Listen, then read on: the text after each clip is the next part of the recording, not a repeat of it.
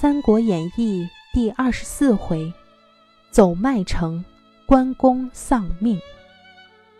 上一回合我们讲到关羽领命攻打樊城，樊城告急，曹操忙派徐晃前去解围，同时让人去催孙权攻打荆州，来分散关羽的兵力。孙权接到了曹操的书信，就和众将领商量。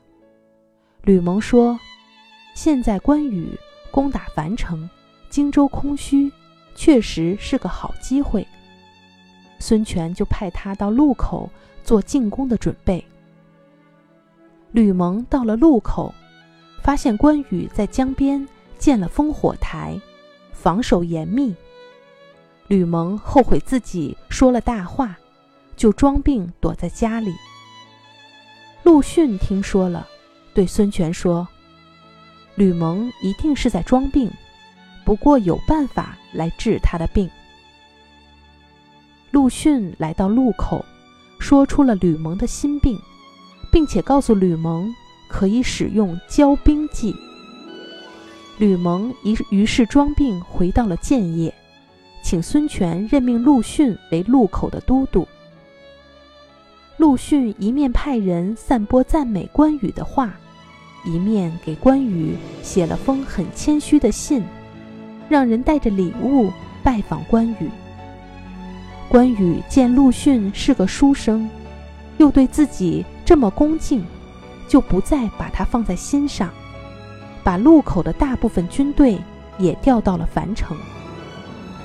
见时机成熟，孙权就派吕蒙带三万军士、八十只快船出发了。吕蒙挑出水性好的士兵，换上白色的衣服，冒充商人，让其余的士兵躲在船舱里，向浔阳江出发。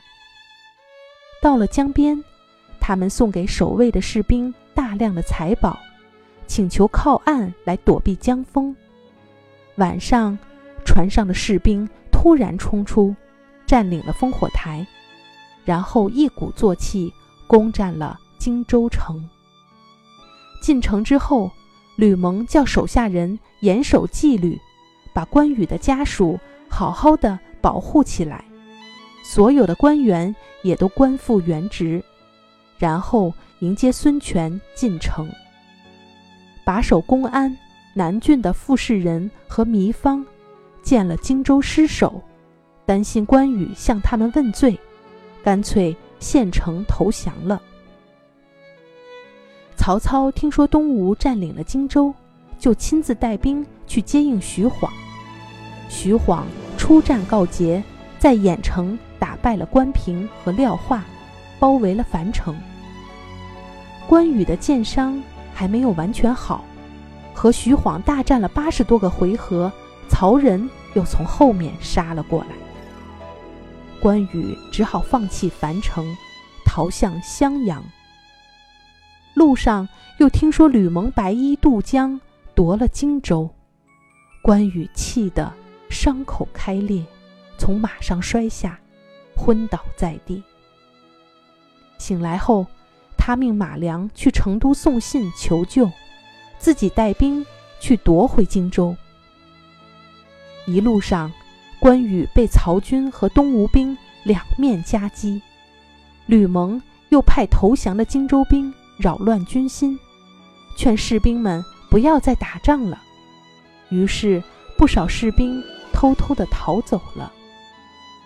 走到麦城的时候，关羽身边只剩下了几百士兵。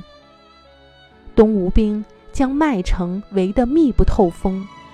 关羽派廖化杀出重围，去向上庸的刘封求救。刘封是刘备的义子。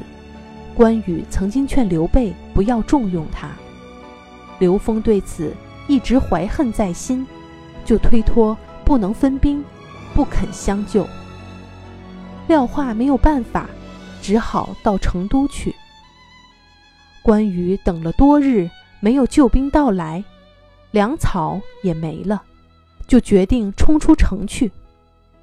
手下人劝他从大路走，但关羽不听。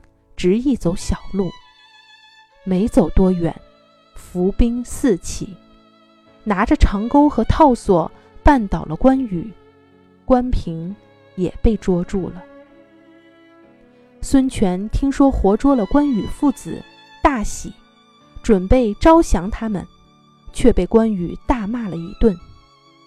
孙权无奈，就杀了他们。赤兔马没了主人，绝食而死。周仓听说关羽死了，也拔剑自刎。小朋友们，这个回合的故事讲完了。关羽的失败，再次验证了一句话：骄兵必败。陆逊准确地分析了关羽刚打完胜仗后的心理，故意颂扬他，使关羽更加觉得自己天下无敌，不由产生了轻敌的思想。